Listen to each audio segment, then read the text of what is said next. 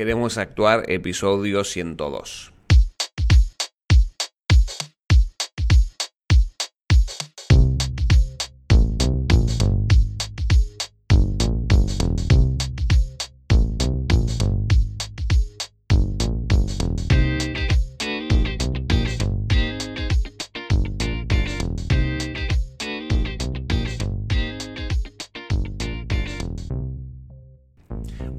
¿Qué tal? Te doy la bienvenida. Queremos actuar este podcast para actores y para actrices, donde desentrañamos todo lo que tiene que ver con el mundo de la actuación, marketing de actores, gestión actoral y varias cosas más que pueden llegar a ser de tu interés. Y vamos a responder a una, a una pregunta que nos hicieron en el podcast, que es sobre si eh, tengo que estudiar en la UNA para ser actor. Básicamente vamos a responder esa pregunta.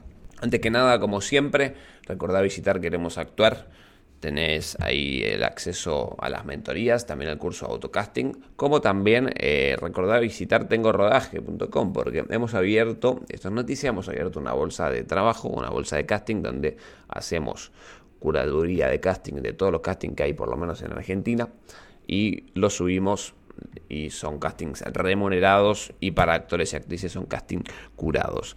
Además de las convocatorias eh, que hacen exclusivamente en Tengo Rodaje, por ejemplo, lo teníamos que anunciar públicamente el otro día, pero lo que nos pasó es que publicaron un casting sin haberlo hecho público todavía. Eh, entonces ya lo bueno es que ya está funcionando. Entonces lo compartimos y ya gente aplicó a la audición y bueno, ya eh, quizás los convocaron para casting. Recuerden, tengo rodaje.com. Podés acceder a este, a este beneficio y eh, muchas gracias. Vamos al programa de hoy. Bien, empecemos con la pregunta. Vamos a responder una pregunta que nos hizo Jesús y dice lo siguiente. Hola Marian, ¿cómo estás? Te escribo por aquí porque suena a consulta para el podcast. Esto lo escribió en Instagram de Queremos Actuar. ¿Tú consideras que la mejor manera de formarse o la más completa o el camino más directo es la una o no? Digo, porque me preguntaba qué tanto suman corporal y vocal y si formándose por fuera con gente como Silvio Pompeyo puede ser igual de bueno. Bien, acá Jesús lo que nos pregunta, Jesús, perdón, lo que nos pregunta es si la mejor manera o el camino más directo para formarse es la UNA, la Universidad Nacional de las Artes, que es para los que están afuera de Argentina, es una universidad de acá, de este país, que es pública, que está en Buenos Aires y que tiene la licenciatura en actuación. Y entre otras materias tiene corporal y vocal. Me pregunta entonces si sumaba, mm, si, qué tanto suman esas materias, corporal y vocal, o si la una es el mejor camino. Bien, vamos a responder primero a si es el camino más directo o si es la mejor manera de formarse. Bueno, esto va a depender de, de vos, básicamente, y de el tiempo y dinero que dispongas como para dedicarle a una cosa o a la otra. Porque, por ejemplo, la una, en este caso, ya he hecho, hablan, hecho podcast hablando de eso, pero bueno, vamos a, responderlo particularmente. La una, en este caso, lo que más va a requerir de tu parte es tiempo. ¿Por qué? Porque es una carrera universitaria, que en este caso eh, es gratuita, por lo tanto mucho dinero no va a disponer, pero sí va a requerir mucho tiempo porque es una carrera universitaria.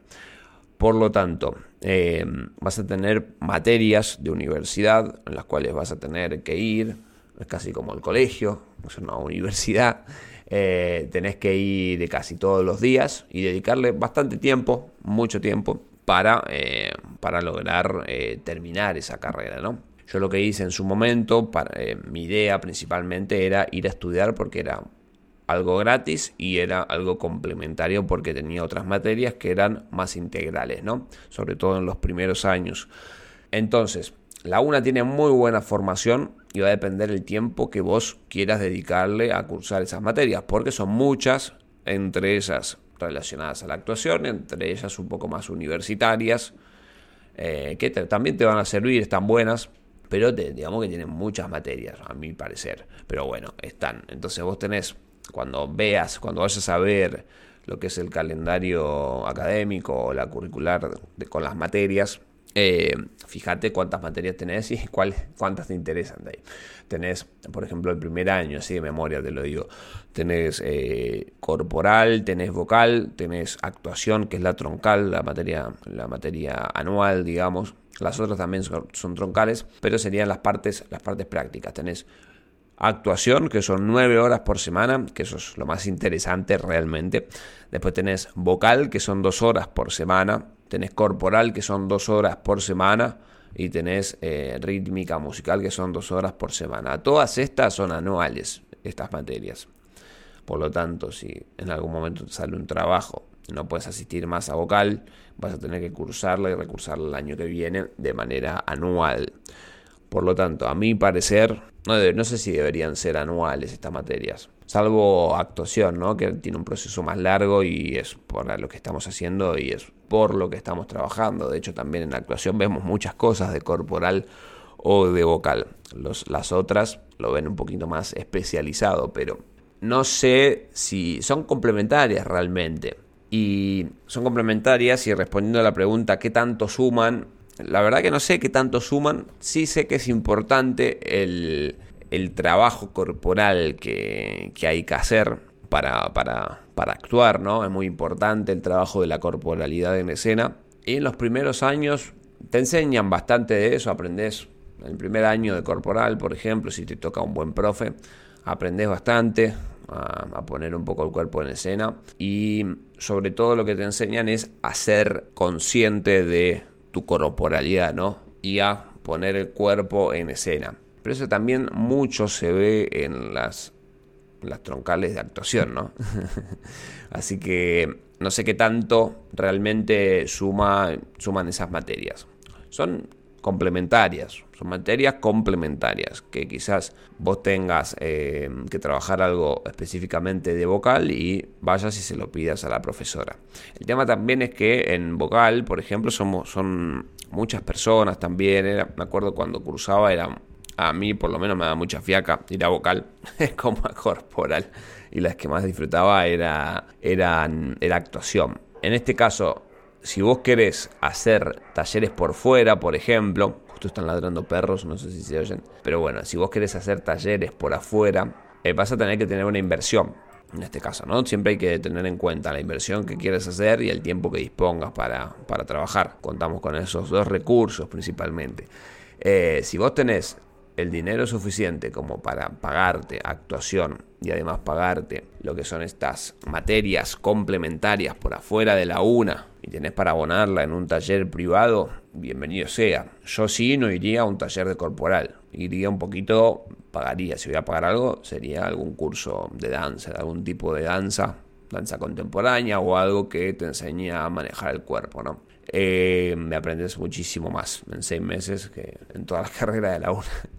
Eh, y si voy a ir a un taller o buscar un taller de vocal, miraría, hay buenos talleres de vocales, miraría, buscaría algún buen profe, incluso buscaría talleres personalizados, más que talleres grupales, ¿no? Para trabajar específicamente sobre mí y sobre lo, mi interpretación vocal de lo que quieras hacer. Lo mismo te puedes hacer un podcast. O particularmente también iría a canto, por ejemplo. Iría a canto porque se trabaja mucho sobre lo vocal. Y después ahí sí iría a un taller vocal que se trabaja específicamente algo. Eh, algún tipo de interpretación, pero sí trabajaría de manera más personalizada. Si vas a pagar, trabajaría de, manera más personalizada durante un tiempo con herramientas prácticas que te sirvan en este caso. Eh, esta es mi opinión. Eh, cualquiera puede pensar diferente y es según mi experiencia de lo que me pasó a mí en la UNA, ¿no? Eh, pero sí es importante que trabajen sobre su corporalidad y sobre su aparato vocal, ¿no? Además, pero además, pero más importante es que, trabajen actoralmente. Eh, entonces, es un buen camino, la una, es una buena formación, no sé si es la más directa, porque son bastantes años. Sí sé que eh, eh, te complementa mucho, hay muy buenos profesores, está muy bueno la una, sobre todo porque vas a estar con muchos actores y actrices compartiendo, vas a tener muy buenos profesores que quizás en un taller afuera te salga un poco más elevado que gratis, porque están gratis pero bueno, tiene, tiene sus ventajas y sus desventajas, como todo lo que es gratuito, ¿no?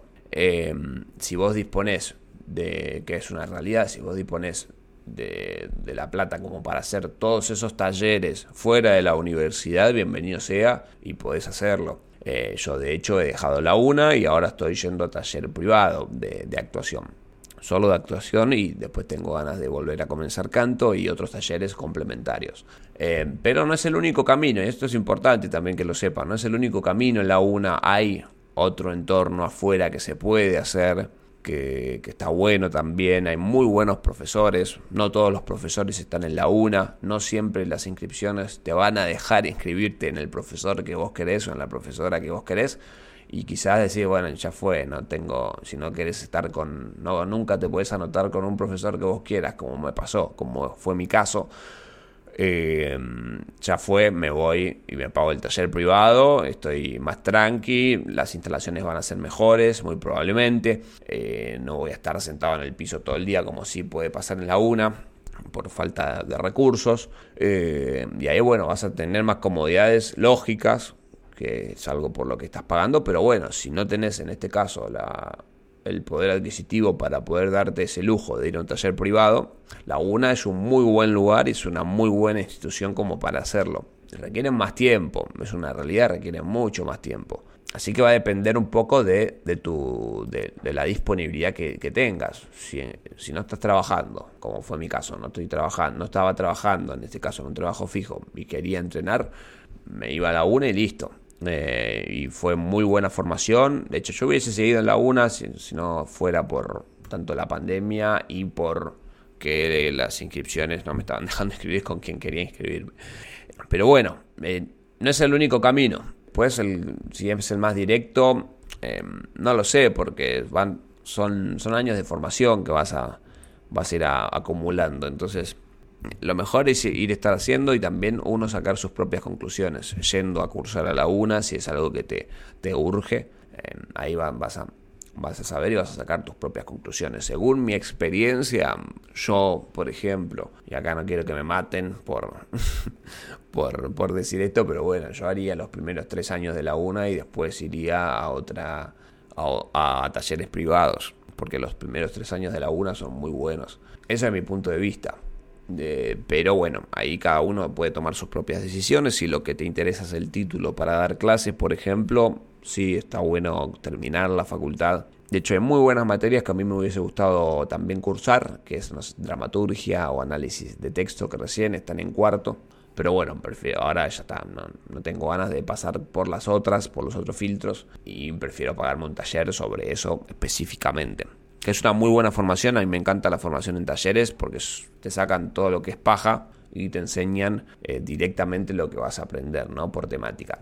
Ojo, la una tiene de bueno que está todo estructurado. Entonces vos tenés un camino que te va a guiar. No tenés que aprenderlo de manera autodidacta. Si vos sos una persona que, que te consideras más autodidacta, mi caso es así, que no que vas, te vas haciendo vos el camino, eh, bueno, puedes elegir los talleres. Si sos más una persona que, requiere una estructura, un soporte, cumpliendo los horarios que tengas que cumplir, cumpliendo las faltas que tengas que cumplir, porque no tenés cierta autodisciplina, ¿no? Eh, pero si sos disciplinado en eso, que, te digan, tenés que venir de tal a cual, cursar estas, estas, estas, estas materias, todas estas materias, y las haces, buenísimo tenés ese tipo de disciplina. Eh, está bueno porque te arman el camino directamente con lo que ellos creen que es necesario.